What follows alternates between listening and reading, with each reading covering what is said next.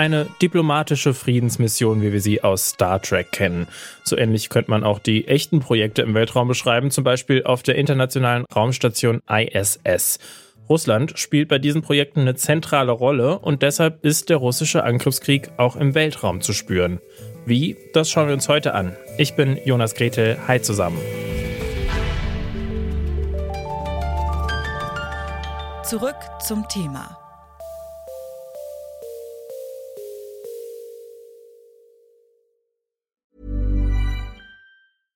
Bitte widmet eure Aufmerksamkeit unserem Werbepartner.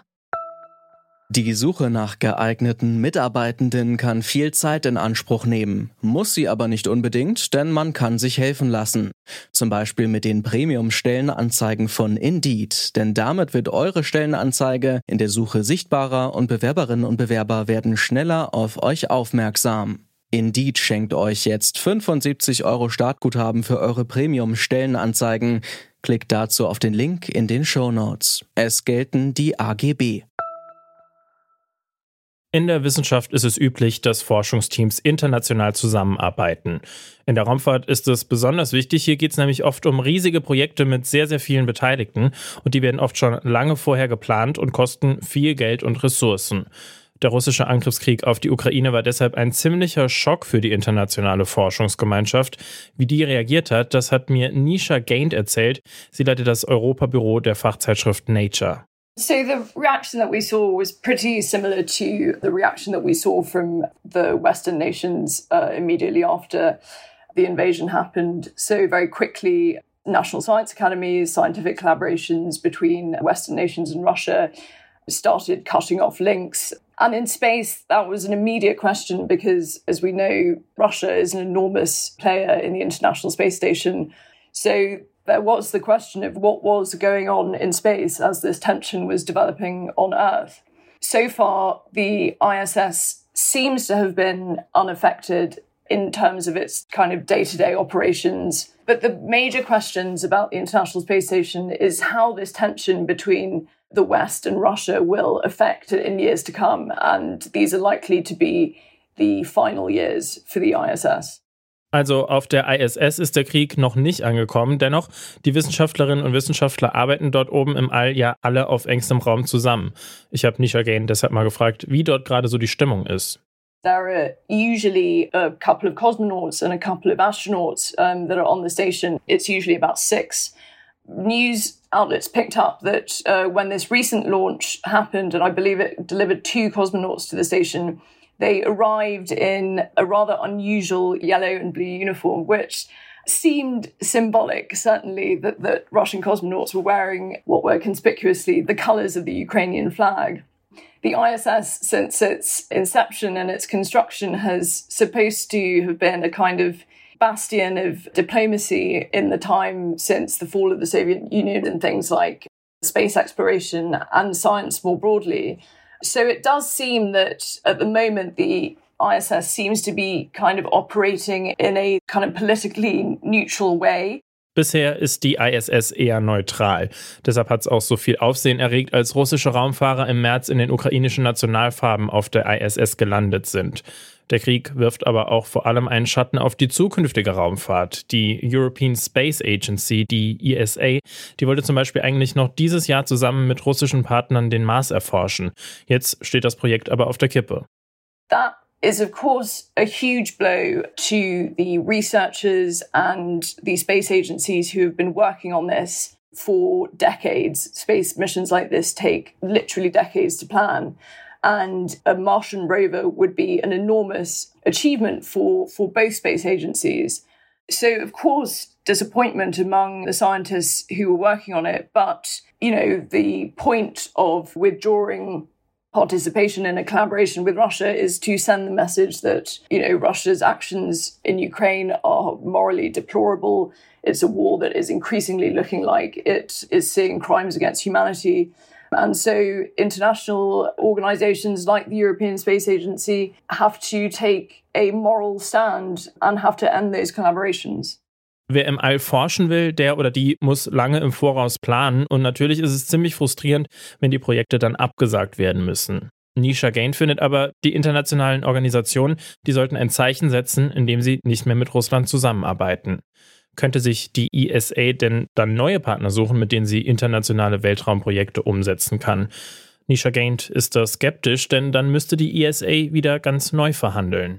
It could look for other partners. And I think it was relying on Russia for the descent module and the landing platform for this Martian rover. But the difficulty is that when you have a collaboration like this, there's not necessarily a clean line between the responsibilities. It's not so easy just to remove one major player and to insert another.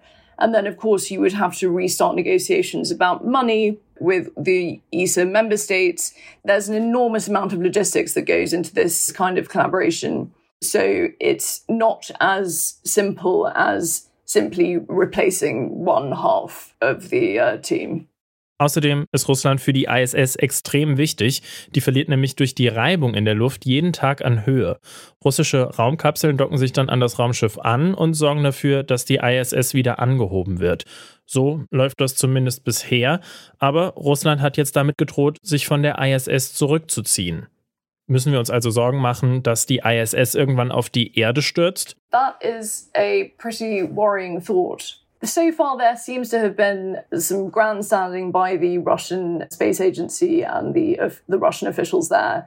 They have made these sort of we might call them symbolic gestures of you know covering up other countries' flags on uh, Russian Soyuz rockets. So far, I mean, who the player that we would look to to see what's going on here is is NASA, of course, the other major player in the ISS. And so far, we've heard reassuring messages from NASA that operations continue as normal on the ISS and that Russia will continue to fulfill its duty of making this orbital correction, this orbital boost when it needs to. I would hope that absolutely not. We don't need to worry about the ISS falling out of the sky. But what we would be looking at over the next few years as the project comes to a close is how that project comes to a close will Russia withdraw its collaboration in a more dramatic way as this tension and this war develops? Or will they continue, at least in space, to play in a diplomatic and collaborative way? Die US-Raumfahrtbehörde NASA ist sich sicher, Russland wird sich an die Verträge und Vereinbarungen halten. Jedenfalls bis zum Ende der ISS. Wie es danach weitergeht, das ist im Moment noch nicht klar. Es könnte sein, dass Russland und China im Weltraum enger zusammenarbeiten. Nisha Gant hält das auch für realistisch.